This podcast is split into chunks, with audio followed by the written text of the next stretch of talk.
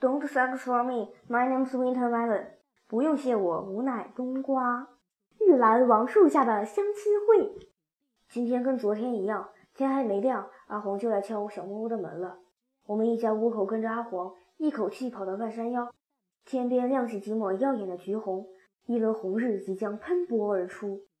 你们今天不能再看日出了，阿黄警告我们。昨天相亲没成功，今天一定得成功。我问阿黄。昨天熊猫妹妹为什么没来？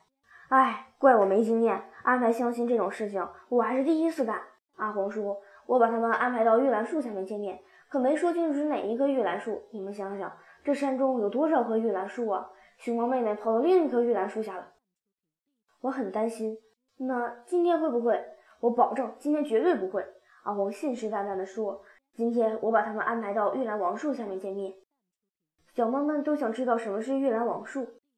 它就是这座山中最大的一棵玉兰树。阿黄朝山顶望了望，看，它在那儿呢。我们抬头一看，不远处仿佛有一群展翅的白鸽正从山中飞出。走近了一看，原来是开满玉兰花的树枝斜伸向天际。好大的一棵玉兰树，树干粗的得需三人合抱，树冠大的像一片玉兰花的天空。称它为玉兰王树，真是名副其实。我们不能再往上走了，看见没有？那玉兰王树上的大熊猫，就是今天赶来相亲的熊猫妹妹。我们得躲起来，才能看见这次相亲的全过程。我们躲在密密的草丛里，看见熊猫妹妹端端正正地坐在玉兰王树的树杈上，挺矜持的。就在这时，一只大熊猫悄无声息地出现在玉兰王树下，它围着玉兰王树转了几圈，然后两条前腿离地，站起身来，嘴里发出咿咿呀呀的声音。听见，听见没有？阿黄悄声解说道：“这哥们在唱情歌呢，好浪漫啊！”二丫问虎皮猫：“你和爸爸也是这样相亲的吗？”三宝问我：“你也给妈妈唱情歌吗？”胖头却在那里替那只唱情歌的大熊猫着急：“熊猫妹妹怎么还不下树？”“嘘，别出声！”阿黄制止小猫们再七嘴八舌的说下去。瞧，又来了一个熊猫哥们儿。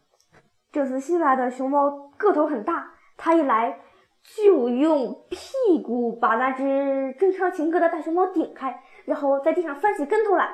我们都懵了，他这是在干什么？阿黄说：“跟他唱情歌的大熊猫哥们儿一样，这哥们儿是在用翻跟头的方式向熊猫妹妹求爱。”趁翻跟头的大熊猫一个劲儿的翻来翻去，正沉醉于自己高超的技艺之时，那只唱情歌的大熊猫正悄悄地爬上玉兰树。眼看他就要爬到熊猫妹妹的身边，突然不知从何处又窜出一只大熊猫来。这只大熊猫直奔玉兰王树，立起身来，把那只唱情歌的大熊猫一把拉下来。两只雄性大熊猫抱成一团，摔起跤来。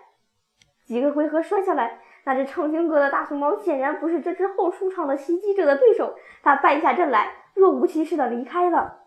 它怎么就走了呢？阿黄回答小猫们：“它出局了。”小猫们都听不懂什么叫出局。阿黄说：“出局就是没戏了。”小猫们也不懂什么叫没戏。虎皮猫悄声说：“这次相亲实际上是三只雄性大熊猫之间的一次竞争，输了的只能离开。”这是他们妈妈说的话，小猫们能听懂。现在还剩下两只大熊猫，谁会是最后的胜利者？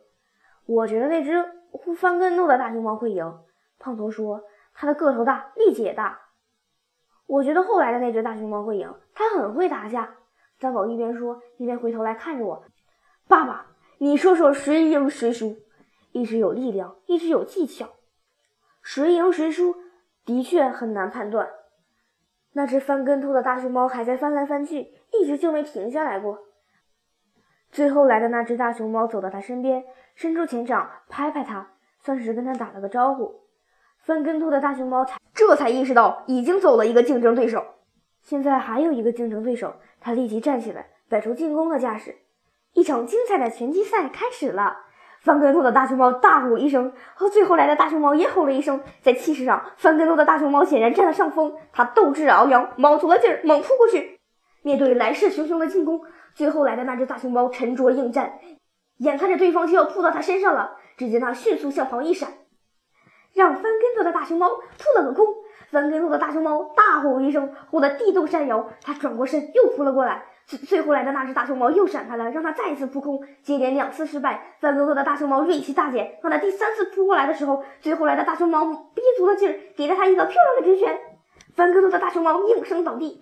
毫无疑问，这场在玉兰王树下的相亲会上，最后来的那只大熊猫成了最后的赢家。